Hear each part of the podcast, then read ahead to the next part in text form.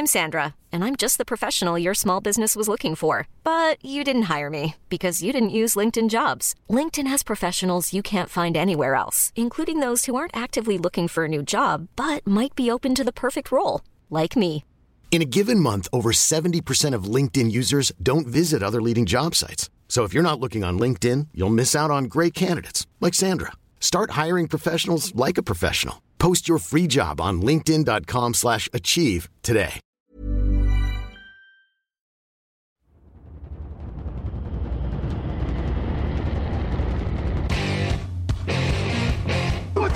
What time is it now? Time is it now? Talk to that. Talk to that. What time is it now? Time is it now? Got gun, Hulk left slot. Dixie left, T left. Mercedes, wide chip, Ricky. Fever left, 75, Katie, Omaha. Quick, going.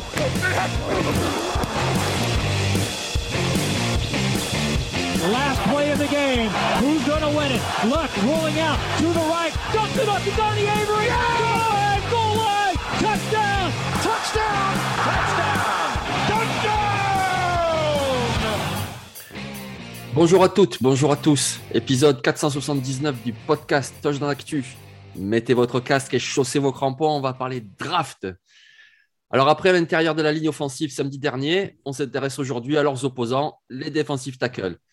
Donc Jean-Michel Bouchard et pour m'accompagner, Victor Rouillet. Ça va Victor? Et bonjour Jean-Michel, bonjour à tous. Euh, ça va bien. Je tiens à m'excuser auprès de tout le monde parce que l'année dernière, j'avais dit euh, les, les defensive intérieurs, c'est mauvais à draft, mais vous allez voir, l'année prochaine, ça sera mieux. Eh ben non, je suis désolé, hein, mais euh, c'est, ça sera toujours pas une grande année, mais il y a du prospect intéressant quand même. Oui, c'est ça, exactement. Il y a de bons joueurs et il y a des profils différents. Moi, c'est ce que j'aime bien dans cette QV. Après, c'est clair que euh, tous les samedis, on décline toutes les positions et c'est pas la plus talentueuse, celle de defensive tackle. Mais il y a de quoi dire. Il y a de quoi dire. On va suivre le plan habituel qu'on fait tous les samedis. On va commencer avec les deux meilleurs joueurs, ceux qui sont pour nous les deux meilleurs joueurs, et ensuite on déroule. Allez, c'est parti.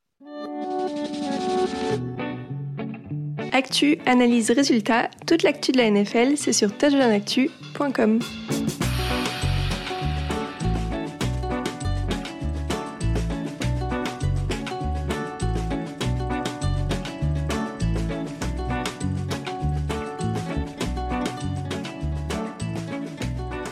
On commence avec un champion national, Jordan Davis.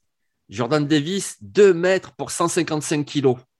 Donc c'est un joueur imposant, forcément. Je veux dire, il est encore plus imposant que Vita Vea des Buccaneers. C'est un monstre physique. Il est puissant. Engagement du corps, usage des mains. Vraiment, c'est quelqu'un de, de mouse costaud sur la ligne. C'est très, très difficile à le bouger. Et puis, c'est même lui qui bouge les linemen euh, offensifs. Alors, ses stats en 2021, c'est 32 plaquages, donc 5 pour perte. Alors, c'est sûr, ce pas des stats hyper impressionnantes. Mais bon, il faut quand même comprendre que comme il est quasiment impossible à marquer en un contre un, du coup, les prises à deux libèrent de l'espace pour ses coéquipiers. Donc, même s'il finit pas le travail lui-même, son travail est précieux pour les gens qui sont autour. Et c'est aussi ce qui explique la réussite de Georgia. Alors, OK, ils étaient beaucoup à Georgia, il y avait beaucoup de joueurs de talent, on en verra beaucoup à la draft, mais le travail de Sap, de Jordan Davis, au milieu de la ligne, c'était vraiment, vraiment intimidant, vraiment impressionnant. Jordan Davis, c'est quelqu'un qui a joué depuis sa saison freshman mais il est titulaire depuis deux saisons et demie après. Alors après, quand on parle de titulaire, attention, il joue pas plus de la moitié des snaps. hein. Il a un gabarit tellement imposant, puis vu les efforts qu'il fait, ben, il a besoin de souffler. Ouais, voilà, c'est certain. Une petite limite aussi, si on compare avec des prospects récents qui ont à peu près le même gabarit, c'est-à-dire euh, Vita Vea, qui est maintenant au Buccaneers, Derek Brown, qui est aux Panthers, ou Dexter Lawrence, qui est aux Giants, eh bien, ces trois-là, à leur sortie d'université, ils apportaient tous en pass rush. Et Jordan Davis, non. Voilà, alors c'est le souci. Du coup, c'est un joueur très intéressant, très impressionnant quand on l'aura joué, mais du coup, c'est un two-down player, un joueur pour les deux premières tentatives, qui en plus a besoin de souffler et qui en plus apporte peu en pass rush. Donc, Victor, je vais te poser la question parce qu'on le voit dans absolument toutes les mock drafts au premier tour. Est-ce que pour toi, un tel joueur vaut l'investissement d'un choix du premier tour? C'est un vrai débat. Euh, en tout cas, ce qui est sûr, c'est qu'il ne vaut pas un top 15, comme pouvait l'être Donald, comme pouvait l'être Fletcher Cox, comme pouvait être ce type de joueur. Euh, tu l'as dit, physiquement, c'est un monstre. Mais il y a en effet, à mon avis, un problème d'endurance. Sinon, il ne jouerait pas aussi peu de snaps. Et il y a un problème d'investissement. Moi, j'ai l'impression qu'une action sur trois, il n'a pas envie. Et il ne va pas faire l'effort. Et qu'il pourrait faire plus, en fait. Euh, je le trouve un peu euh, fainéant. Si, fainéant dans le sens, je dis pas que ce n'est pas un travailleur, hein, mais fainéant dans, son, dans, dans la manière dont c'est retranscrit dans son jeu. Mais une telle puissance physique, des telles dimensions physiques, avec de la mobilité, avec des mains violentes, je l'imagine pas quand même sortir du premier tour. Je pense qu'il y a forcément quelqu'un qui va prendre le risque. On le sait, les joueurs sont beaucoup jugés sur leur dimension physique. On peut trouver que c'est parfois trop, mais c'est la réalité.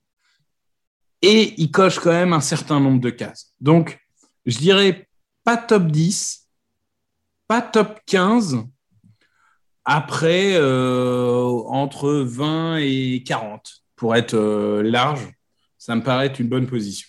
Ok, d'accord. C'est un avis intéressant et que je partage. Mais c'est vrai que souvent, très très souvent, même dans les mock drafts, on le retrouve dans le top 10. Top 10, top 15, mais je pense qu'il va descendre. Ouais, moi aussi, je suis un petit peu. Voilà, je suis de ton avis. Et c'est par rapport à ce qu'on a dit. Quoi. Ben déjà, il n'apporte pas beaucoup en pass rush. Et puis, il ne peut pas jouer tous les snaps défensifs. Et puis, euh, et puis, notre limite aussi, moi, je me souviens au moment de la draft de Vita VA, je trouvais ce joueur très, très bon, mais j'avais quand même un petit peu peur des blessures parce que les gros gabarits en NFL, il y en a plein. Mais je veux dire, eux, c'est même pas des gros gabarits, c'est encore plus que ça. Je veux dire, Jordan Davis, il va arriver et d'entrée, il sera le joueur le plus imposant en NFL. Un tel gabarit, euh, je ne sais pas. Alors, quand on regarde son cursus à Georgia, ok, il n'a pas eu de soucis de blessure, il n'y a pas de problème. Maintenant, il faut savoir qu'à Georgia, il y a toujours eu une grosse rotation sur la ligne défensive et comme on l'a dit, il joue même pas la moitié des snaps défensifs. Mais c'est vrai qu'en plus, il y a ce facteur-là, le risque de blessure.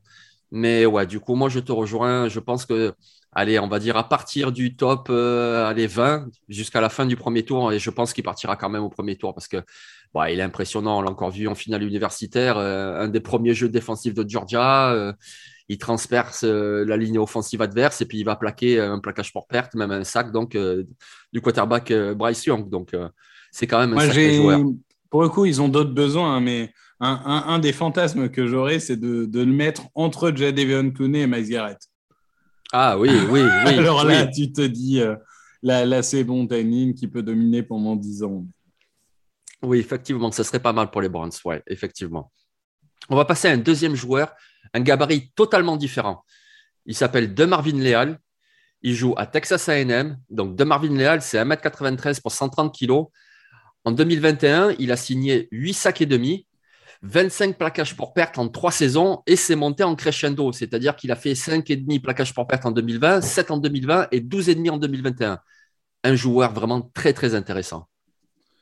Oui, je pense que c'est marrant parce que vous, quand vous faisiez le podcast la semaine dernière sur les hommes de ligne offensive intérieure, vous disiez il y a Kenyon Green et Tyler Linderbaum et le reste. Ben là, c'est un peu pareil. Il y a Jordan Davis, Demarvin Hall et le reste. Demarvin Hall, ça n'a rien à voir avec Jordan Davis. C'est un joueur qui est plus une sorte de 3-tech qui peut jouer Edge. D'ailleurs, il a déjà joué Edge à Texas AM. Hein. C'est un joueur de ligne qui peut jouer à peu près partout, euh, comme peuvent l'être euh, Milton Williams l'année dernière, euh, comme peuvent l'être Aaron Donald, finalement, d'une certaine manière, ou, ou Gigi Watt, même si c'est encore un autre physique. C'est des joueurs très polyvalents. Athlétiquement, ils cochent toutes les cases. Défense de course, il est là. Endurance, il est là.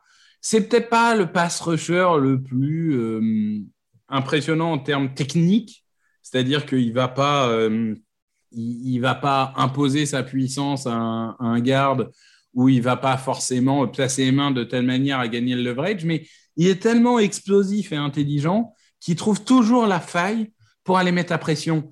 et c'est vrai que globalement, moi aujourd'hui, euh, j'ai vraiment l'impression que si on parle de joueur de ligne défensive, le premier qui doit sortir, c'est lui. Parce qu'un joueur aussi polyvalent dans la NFL, on sait que dans la NFL d'aujourd'hui, la polyvalence est devenue la clé. Là où il y a 20 ans, c'était peut-être plutôt la spécialisation la clé. C'est ça qui est assez rigolo. Euh, aujourd'hui, des hybrides linebacker safety, des hybrides edge euh, euh defensive ces joueurs-là pouvaient faire peur il y a 20 ans, aujourd'hui, ils sont convoités. Et je pense que Demarvin Leal sera convoité. Et je, prends un peu d'avance sur les questions, mais je pense que lui sera top 20 par contre. Oui, oui, moi je suis d'accord avec toi. Et effectivement, c'est une question que j'allais te poser, mais moi, je pense aussi que Damarvin Leal sera le premier défensif tackle choisi. Et pour les raisons que tu as données, c'est-à-dire euh, déjà parce qu'il apporte en pass rush, et puis ensuite sa polyvalence. Je dirais, il a un gabarit un peu similaire à un Cameron Hayward des Steelers, par exemple. Donc, du coup, on sait très bien qu'il pourra jouer dans une 3-4 en tant que defensive end. Euh, il pourra jouer également euh, defensive tackle dans une 43. Comme tu l'as dit aussi, on l'a vu aussi être aligné en defensive end 43 avec Texas A&M. Donc, il pourra aussi avoir ce rôle-là d'edge setter euh, sur les deux premières tentatives, quitte à glisser ensuite à l'intérieur sur troisième tentative voilà, il, est athlétique, il apporte du pass rush, il est polyvalent. Et voilà, comme tu l'as dit aussi, je reviens là-dessus parce que c'est très important. C'est, ça se voit de plus en plus en NFL. Tous les systèmes sont plus ou moins hybrides et d'un jeu à l'autre et d'un adversaire à l'autre. Et donc, c'est très important d'avoir des joueurs comme ça où tu peux ben, surprendre la défense et puis un merveilles Léal, tu peux l'aligner un coup en 5 techniques, un coup tu pourras même l'aligner en 7 techniques, c'est-à-dire vraiment à l'extérieur. Et puis, euh, sur un autre jeu, tu l'aligneras totalement à l'intérieur, même en position de non-stackle sur troisième tentative, par exemple, avec sa capacité de pénétration. C'est un joueur vraiment très, très, très, très intéressant. Et donc, oui, moi, je pense que ça sera aussi un choix du top 20 et je le verrai bien dans un range entre, euh, entre 10 et 15, par exemple. Oui, oui, ça me paraît, ça me paraît raisonnable. Allez, on a encore euh, pas mal de joueurs de talent à évoquer. On passe à la deuxième partie. Hey, Kurt Warner here. Hi to everybody at the Touchdown Podcast.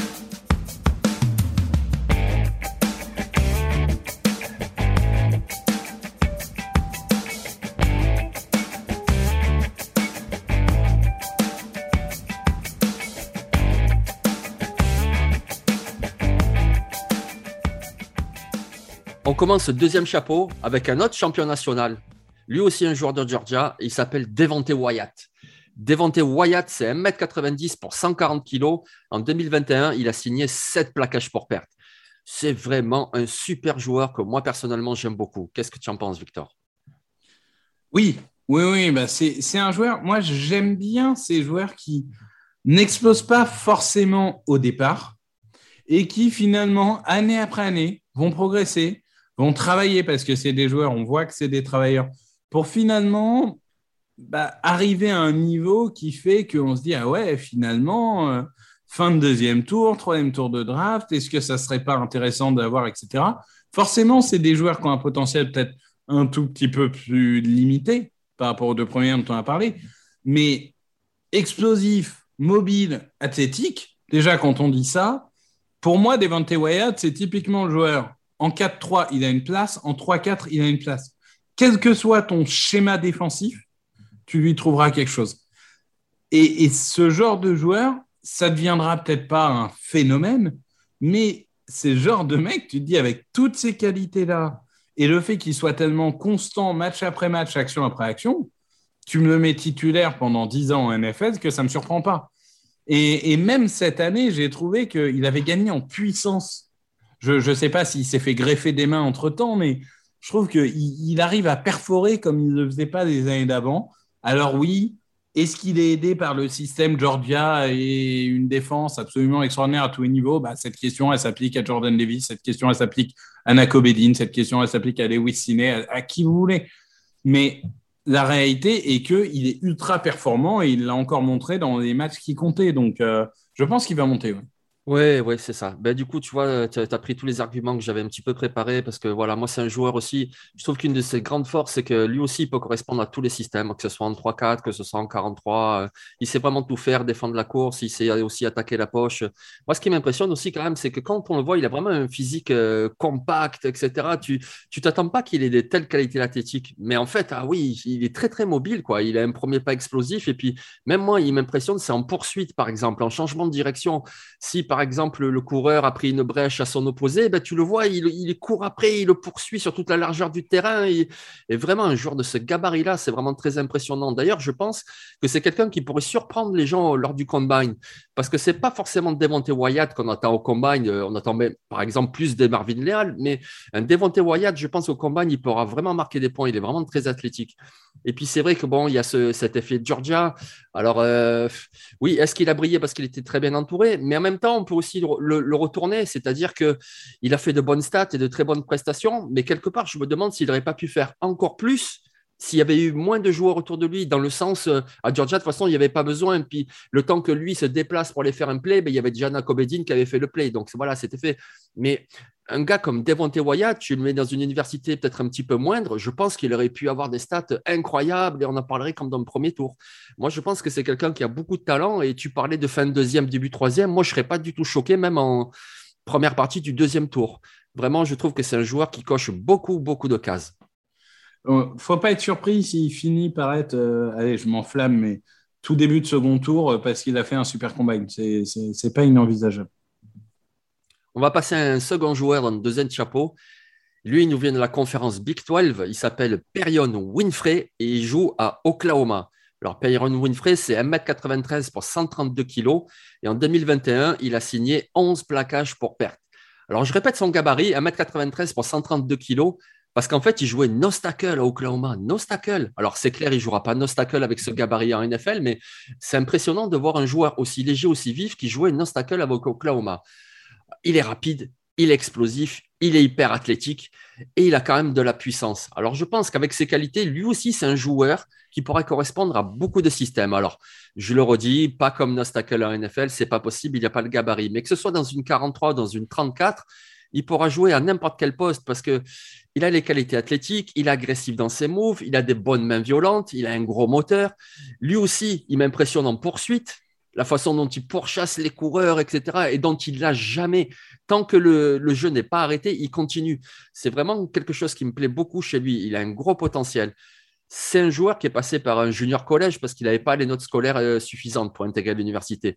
Mais du coup, il a passé deux saisons de junior collège et en 2020, il était la recrue numéro un du junior collège. Donc, du coup, voilà, il a signé avec Oklahoma, il a fait une super saison là cette année. Moi, je pense que déjà, c'est un joueur qui sera très important de suivre lors du Senior Bowl. Voilà, il pourra marquer des points au Senior Bowl en montrant son sérieux, notamment dans les 1 contre 1, dans les entretiens également. Et puis au combine, avec ses qualités athlétiques, il pourra aussi marquer de sacrés points. Il a encore des progrès techniques à faire, c'est certain, mais c'est un tel potentiel athlétique. Moi, pour l'instant, je le vois comme une fin de premier tour, début de second. Qu'est-ce que tu en penses? Ah non. Non, tu n'es pas d'accord. Alors, ça aurait été ma prévision avant cette saison. Aujourd'hui, je fais descendre un peu. Ah, quand je dis ah non, euh, on parle de joueurs du top 50, enfin du top 50, euh, top 60. je suis pas, je suis pas en train de te dire qu'il va finir cinquième tour. Hein, comprenons-nous bien. Je pense qu'il y a quelque chose qui va te desservir, c'est qu'il a quand même 28% de plaquage manqué. Ah. Et en fait, il est très mobile. Il arrive sur le joueur, mais il n'arrive pas à finir l'action. Et ça, ça m'inquiète. Après, là, j'insiste pour contrebalancer sur les défauts, hein, mais je, suis totalement d'accord avec tout ce que tu as dit sur la mobilité, explosivité, etc. et la polyvalence. Encore une fois, hein, capacité athlétique plus polyvalence, il sera bien placé à draft. On le sait, c'est une sorte de, logique. Mais il me fait un peu peur. Moi, je trouve que c'est typiquement le joueur, il est bien mieux sur le papier que sur le terrain. Euh, c'est-à-dire que sur le papier, ça pourrait être un premier tour. Sur le terrain, tu sors du match, tu dis ouais, j'aurais aimé en voir plus. quoi. Et, faisant peut-être moins, bouge moins, mais soit plus efficace. Donc après, encore une fois, bien coaché, ça, ça, se travaille. Hein. C'est le but aussi de, du développement des joueurs. Je pense qu'il sera, euh, moi je vois plutôt fin de second tour, début de troisième pour l'instant. Euh, et, mais après, encore une fois, il y a, il y a, beaucoup d'échéances qui peuvent faire varier les choses, mais il m'inquiète un peu. Il y a un potentiel inquiétude qui est élevé chez lui. Mais c'est par rapport au, plaquage manqué, du coup. Oui, c'est par rapport au plaquage manqué. Parfois, un excès de. Il veut se déplacer trop vite et parfois il va trop vite par rapport à l'action et, du coup il ouvre des brèches en fait presque, presque sans le faire exprès. Donc c'est, il va falloir qu'il soit cadré. Oui, oui. Et puis, de toute façon, moi, je pense que le système l'a un petit peu desservi, quoi, parce que donc, ils l'ont utilisé comme Nastacle, mais parce qu'ils avaient besoin à ce poste-là. En NFL, il n'aura pas du tout cette utilisation-là. Donc, euh, moi, moi ah bah, utiliser différemment, ces stats auraient pu doubler. Ah ben oui, je pense, oui. Mais du coup, Oui. Oklahoma, ils n'avaient pas besoin. Donc, euh, ils avaient déjà euh, des gens sur l'extérieur, que ce soit euh, Nick Bonito, par exemple. Ils avaient pas mal de monde sur la ligne défensive aussi. Donc, bon, ils l'ont utilisé là où ils en avaient besoin. Mais je pense qu'à NFL, moi, avec ce potentiel-là, ouais, moi, je le vois un petit peu plus haut que toi. Mais bon, écoute, il n'y a pas de souci, on va voir. Et euh, maintenant, on va passer à un troisième joueur où là, justement, j'ai besoin de tes lumières parce que c'est quelqu'un que je connais euh, assez peu finalement. Il s'appelle Travis Jones. Il nous vient de Yukon. Alors, Travis Jones, c'est 1m96 pour 150 kg. Donc, c'est un beau bébé.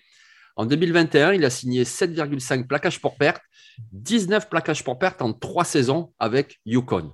Oui, c'est- un des deux joueurs que je vois euh, largement en obstacle avec Jordan Davis. C'est-à-dire qu'il n'y a pas seulement le poids, hein, il y a aussi la façon de jouer. Euh, c'est vrai qu'il est dans une université très modeste, hein, on va dire tout de suite. Yukon, euh, c'est pas quand, tu vois Yukon sur le papier, ça te fait pas rêver. Mais mine de rien, cette année, il a affronté Fresno State, UCF, Clemson, Purdue, Houston. Donc, il y a quand même du beau monde. Enfin, je veux dire, c'est pas, c'est pas catastrophique. Et je trouve que son match face à Clemson est vraiment le, le meilleur. Mais vraiment le, le meilleur de- de ce que j'ai pu voir. Là encore, dimension athlétique, leader, hein, c'est le leader de cette défense, ça se voit, ça se ressent. euh, c'est rare de voir un joueur de ligne parfois pointer d'autres en lui disant Toi, tu bouges. D'habitude, c'est plutôt les linebackers qui font ça. Euh, endurance, puissance, il a tout ça. Après, c'est pas un incroyable pass rusher, ça c'est sûr. Euh, il n'a pas l'explosivité pour ça, il n'a pas forcément la technique pour ça. Donc, ça va plutôt être un joueur utile pour le jeu de course, ça va plutôt être un joueur utile pour euh, contenir plus que pour agresser. Mais euh, là, on est sur typiquement le joueur euh, gros risque, grosse récompense. Parce que oui, après, quand tu sors de Yukon, on ne sait pas si tu seras un, un grand joueur. Mais potentiellement, il est top 3 des meilleurs joueurs de cette draft. Après, voilà, le côté Yukon, incertitude, etc., va le faire descendre. Et je vois un peu comme Winfrey, fin de second, début de troisième. Oui, ben lui aussi d'ailleurs, ça sera intéressant de le voir au Senior Bowl face vraiment à une opposition très relevée. Mais comme tu l'as noté, c'est vrai que cette année, il a fait ses meilleurs matchs contre Holy Cross et UMass. Donc euh, voilà, c'est des modestes oppositions. C'est surtout euh, de cela dont tu parles quand tu parles de Yukon, c'est par rapport aux oppositions. Mais effectivement, contre Clemson, il a été bon, contre Central Florida aussi, contre Houston aussi. Donc euh, c'est vraiment un joueur qui a un très gros potentiel. Mais donc le Senior Bowl, je le rappelle, c'est vraiment un événement majeur du football universitaire, un événement majeur en préparation de la draft. Il sera très très intéressant euh, lors de cet événement à voir co- comment il se comporte quoi, face aux meilleurs. Et moi aussi, j'ai assez peu de doutes. Euh, C'est vraiment un très bon joueur. Et tu vois, tu parlais d'un faible apport en pass rush, mais ça ne sera pas son rôle de toute façon en NFL. Non.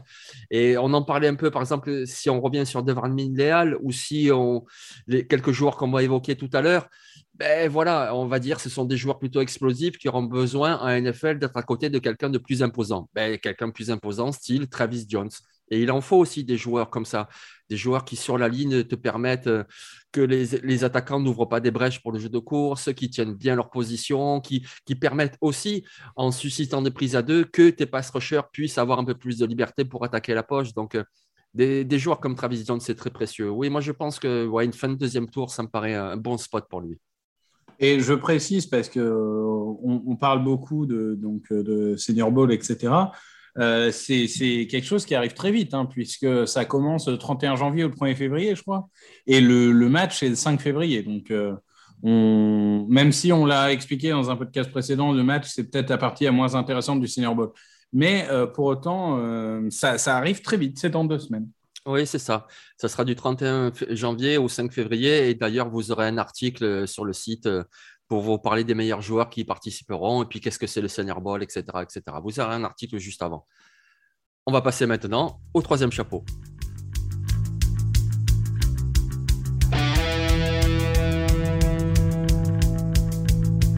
Actu, analyse, résultat, toute l'actu de la NFL, c'est sur touchdownactu.com.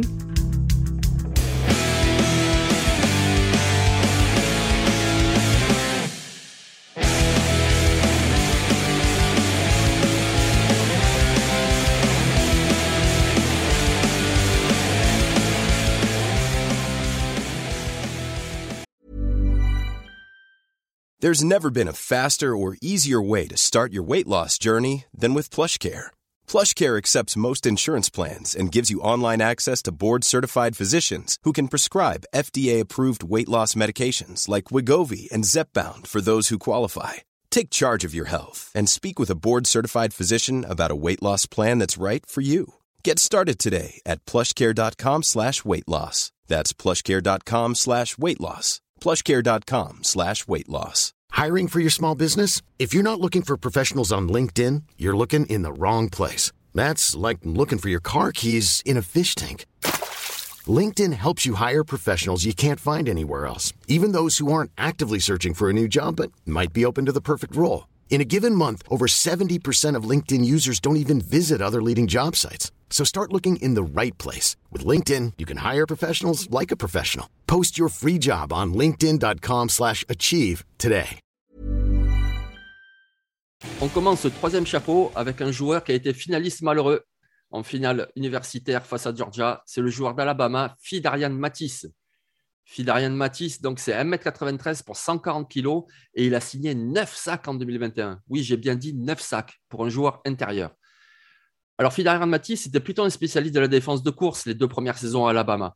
Et cette année, ben, il a été vraiment incisif dans le pass rush.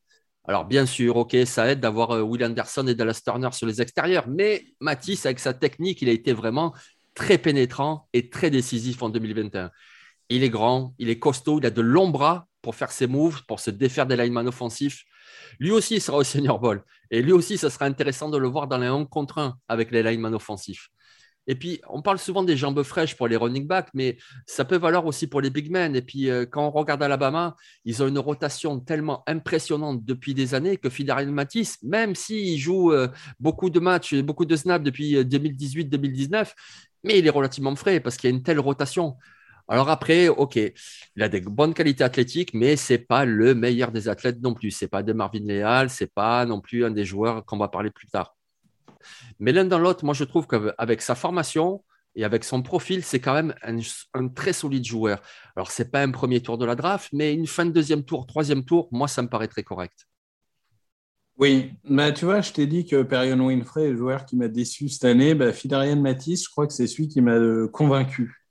Euh, j'avais tendance, en effet, à dire bon, voilà, il est, il est à Alabama, alors forcément, ça aide, etc.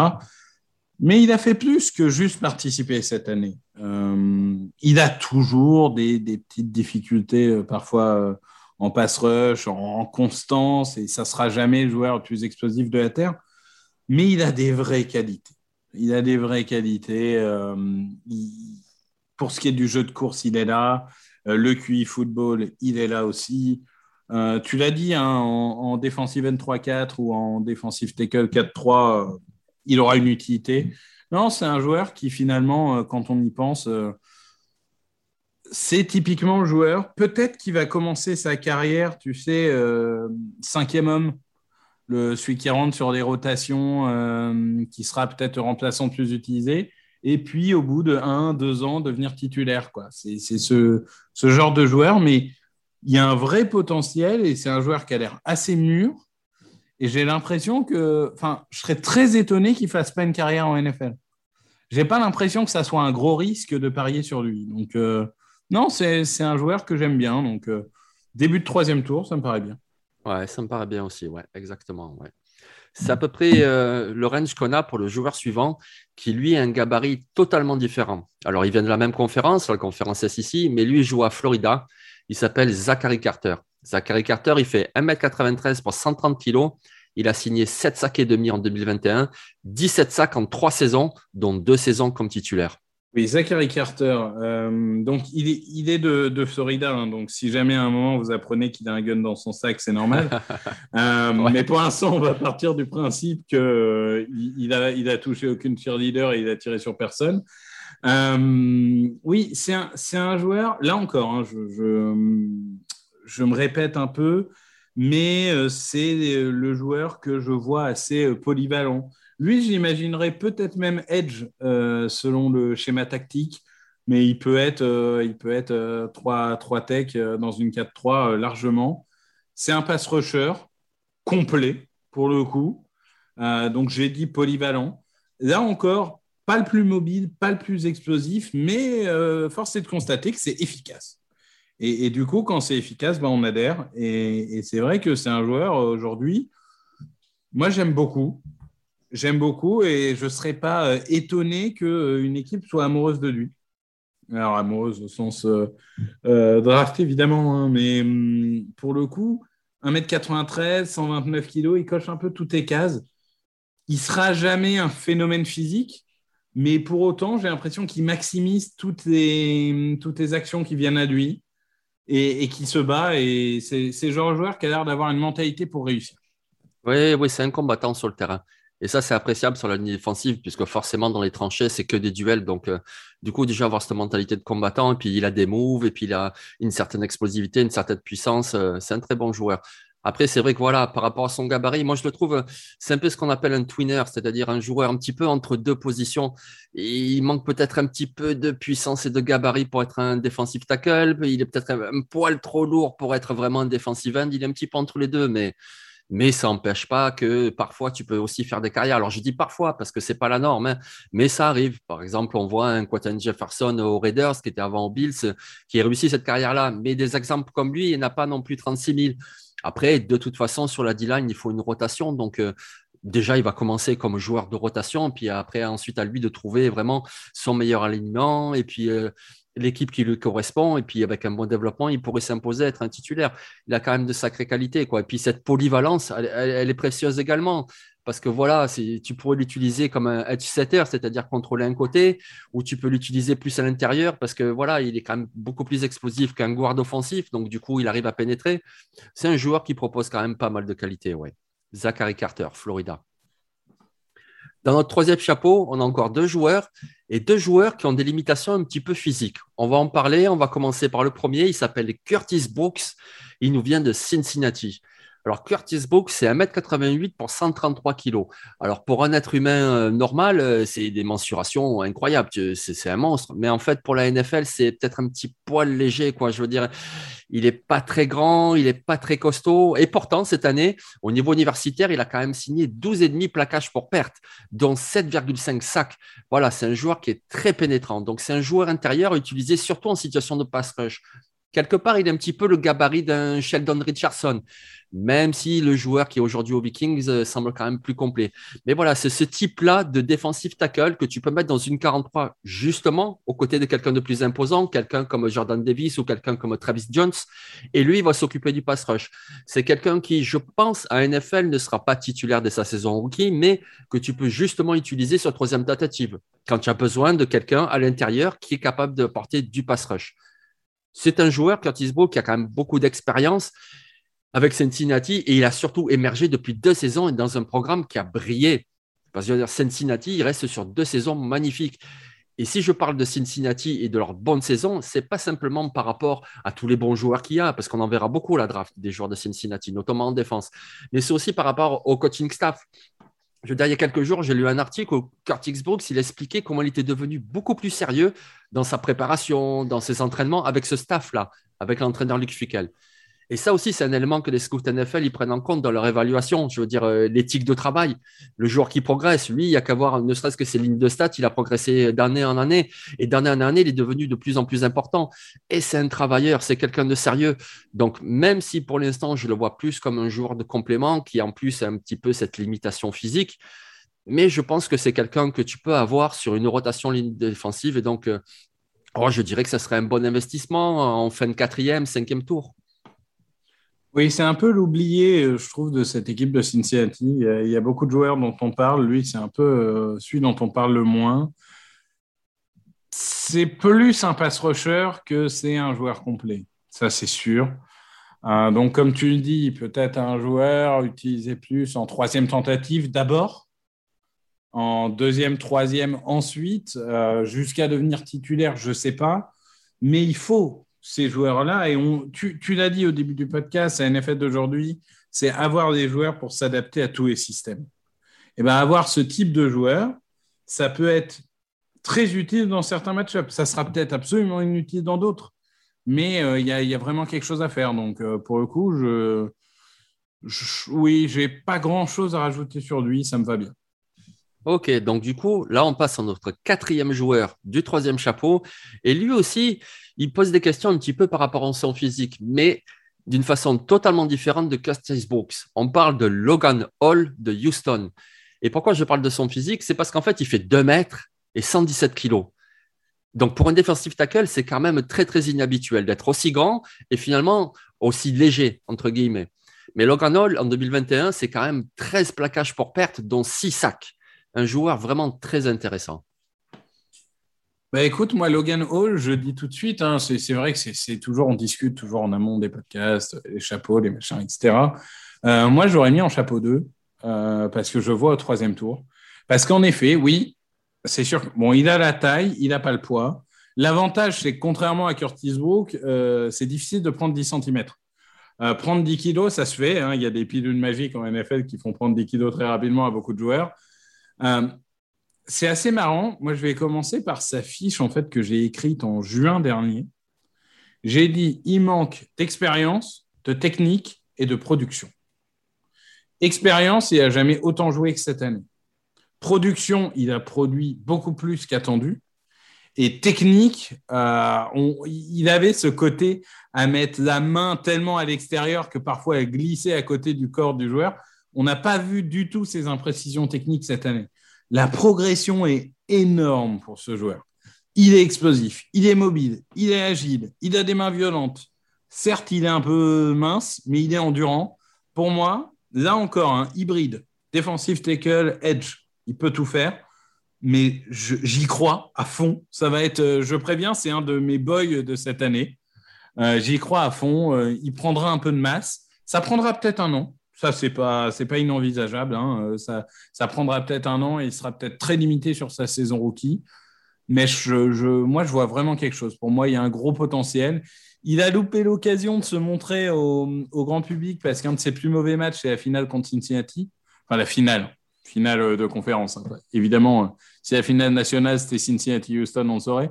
Euh, mais, moi, j'y crois. C'est un joueur, vraiment, je suis amoureux, comme on dit. Ouais, ouais, mais il, a vraiment explosé cette année. Et, je pense que c'est à mettre en rapport avec le draft de l'année dernière de Peyton Turner. Et donc, du coup, ben, il, a, il a eu plus de responsabilités et il les a assumées. Et il les a assumées.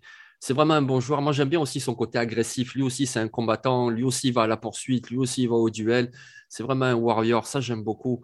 Après, voilà, à voir quelle position. Mais bon, c'est pas que c'est impossible parce que ça arrive, mais c'est quand même relativement rare. Après, quand on voit la réussite de quelqu'un comme euh, Harry Armstead, par exemple, avec les 49ers, ben, qui a été baladé lui aussi. Un coup, il était defensive end d'un côté, sur un côté fort. Un coup, il était plus à l'intérieur, comme on le voit davantage cette année. Mais voilà, c'est ce type-là de gabarit, ce type-là de joueur. Et puis, il y a des systèmes NFL qui sont faits comme ça aussi, où euh, traditionnellement, par exemple, les Seahawks aiment bien, euh, dans leur 43, avoir un defensive end sur le côté fort, c'est-à-dire à gauche de la D-line très costaud et un defensive euh, à droite qui joue plus écarté, qui est plus léger, qui est plus rapide, plus explosif. Et Logan Hall, il pourra faire ce rôle-là.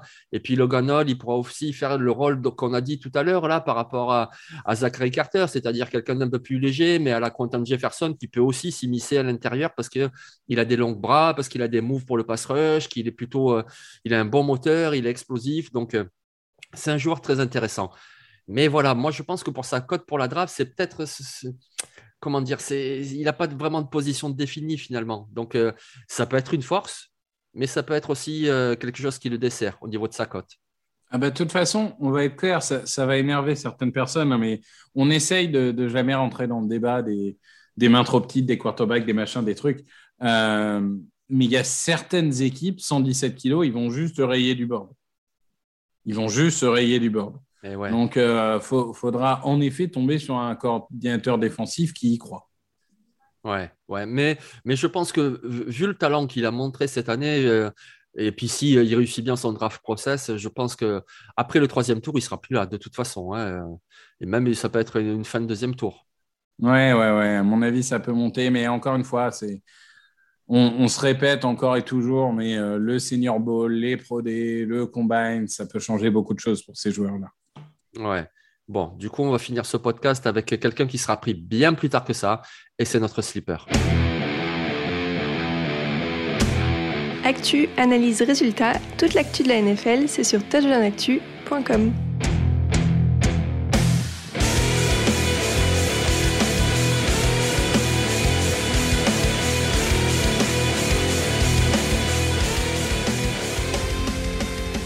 Notre sleepers, cette semaine, il s'appelle Ralph Oley et il nous vient de Western Michigan. Alors, Ralph Oley, c'est 1m85 pour 130 kg. Alors, on le rappelle, on parlait de Curtis Brooks tout à l'heure. On disait qu'il manquait un peu de gabarit. Curtis Brooks, c'est 1m88 pour 133 kg. Donc, Ralph Oley, c'est encore moins que ça. Mais Ralph Oley, c'est 16 plaquages pour perte en 2021, 45 plaquages pour perte en carrière. Voilà, c'est un joueur capable de pénétrer la poche et d'empêcher le coureur de démarrer son run. Voilà, il a passé la ligne et il plaque. C'est vraiment un physique compact. Il est titulaire depuis 2018. C'est une valeur sûre. Alors après, c'est sûr, c'est une valeur sûre à Western Michigan. Là aussi, comme on disait pour Travis Jones avec Yukon, forcément, c'est à relativiser vu l'opposition rencontrée. Mais c'est quand même un sacré joueur avec de très belles qualités.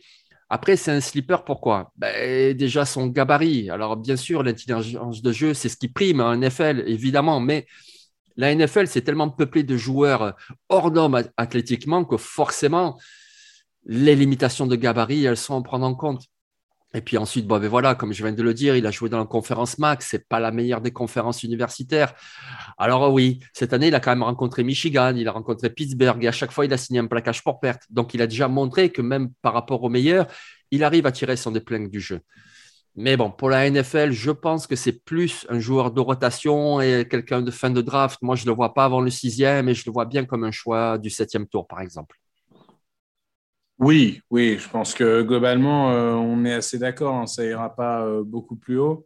Euh, c'est une belle équipe, cette équipe de, de, Western Michigan. Hein. Il ne faut pas la sous-estimer. Il y a notamment un, petit receveur dont on parlera peut-être plus tard, mais qui est, qui est intéressant. tu l'as dit, globalement, c'est un joueur qui a des limitations fortes, mais qui a il est performant et il est performant depuis cinq saisons. C'est-à-dire, on ne découvre pas euh, aujourd'hui qu'il est bon. Il est, il est vieux, ça c'est sûr, donc sa progression sera limitée, mais il est fiable. Je veux dire, en défense de course, il est là. Excellent plaqueur.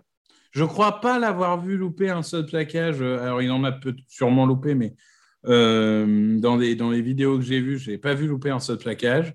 Euh, même en pass rush, il a ces petits moments où, où il arrive à être disruptif. Euh, donc non, globalement, je, suis assez d'accord avec toi. C'est oui, euh, il fera pas rêver. Tu regardes la vidéo, tu te dis pas waouh, quel phénomène physique. Mais finalement, tu regardes un match, deux matchs, trois matchs, et tu dis quand même, c'est à chaque fois pas mal. Hein. Euh, donc, et, puis finalement, oui, en effet, à chaque fois, c'est pas mal. Donc, je, je, dois avouer que je connaissais pas énormément avant que tu m'en parles et, j'ai quand même pas mal bouffé de, vidéos de lui et je suis assez convaincu. Il sera drafté. Alors, où, euh, ça on verra, mais il sera drafté. Ouais, ouais. Le, le, bon joueur de rotation, comme il y en a en NFL, comme il en faut en NFL, parce que tu peux pas avoir euh, deux défensifs tackles ou trois joueurs si tu joues en 3-4, c'est pas possible. Il faut vraiment qu'il y ait une rotation parce que les duels avec des gabarits aussi imposants, c'est trop éprouvant. Il faut vraiment voilà que tu puisses varier pour garder même euh, des joueurs relativement frais pour le quatrième carton. Donc voilà, c'est typiquement ce type de, de joueur là, sans parler même des soucis de blessure, etc. Moi, je pense aussi qu'il sera drafté euh, quelqu'un de sérieux, quelqu'un qui a quand même des qualités. Et puis les limitations physiques, au bout d'un moment, je veux dire, ça va bien. On, en voit toutes les semaines en NFL des joueurs qui n'étaient pas extraordinaires euh, au niveau universitaire et qui arrivent à faire leur trou dans une rotation. Et je pense que c'est voilà, c'est typiquement le profil de Ralph Oley et c'est pour ça que je voulais en parler. On aurait pu parler d'autres joueurs. Par exemple, moi j'aime bien le Nostacle de North Texas, John Noville. On aurait pu parler de bah, un joueur de, du CLA, euh, au Tito Ogbonia, par exemple, ou, euh, ou même de Jaden Pevy de Texas A&M. Il y a quand même quelques joueurs très intéressants en fin de draft.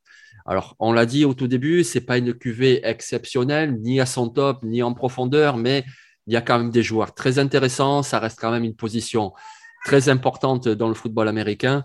Et donc, du coup, je pense qu'il y a de quoi faire pour les franchises NFL en 2022. Oui, oui, oui, je suis assez d'accord. En fait, c'est toujours pareil. Il y a, y a, le haut du panier et puis il y a la, profondeur. Je pense que c'est un poste où il y a beaucoup de joueurs utiles. Euh, après, euh, y a un haut du panier qui est très limité. Oui. Enfin, vous voyez, limité comparé aux autres positions, surtout. C'est ça. ça. Non, mais c'est surtout quand tu compares à leurs voisins que sont des edge, ça fait un peu mal. Déjà que les edge, c'est une position premium et defensive tackle, ça n'est pas. Quand en plus tu regardes la classe de edge de cette année qui peut potentiellement déjà faire 1 et 2 à la draft, hein, tu te dis que déjà, c'est sûr que c'est un autre niveau. Oui, effectivement. Donc aujourd'hui, on vous a parlé de Jordan Davis de Georgia. On vous a parlé de Damarvin Leal de Texas AM. On vous a parlé de Donvete Wyatt de Georgia, lui aussi. On vous a parlé de Perion Winfrey d'Oklahoma. On vous a parlé de Travis Jones de Connecticut, Yukon, de Philarian Matisse d'Alabama, de Zachary Carter de Florida. On vous a parlé aussi de Curtis Brooks de Cincinnati, de Logan Hall de Houston. Et on a terminé avec Ralph Oley de Western Michigan. Ben, merci Victor. Merci à toi. Et puis, euh, c'est, Greg que je retrouve, je crois, la semaine prochaine pour parler euh, tight end. Et euh, on, continue à, avancer vers la draft. On, commence de plus en plus à sortir des, des des big boards, des choses comme ça. Donc, n'hésitez pas à, venir aussi en écrit sur le site parce que on, commence peu à peu à monter en pression. Et évidemment, après le Super Bowl, vous allez avoir les fiches draft, etc. Enfin, ça, ça va arriver très vite et, et vous allez tout savoir cette année de la draft 2022. Euh, voilà, exactement. Et en attendant, on vous souhaite à tous un très très bon week-end de playoff. Les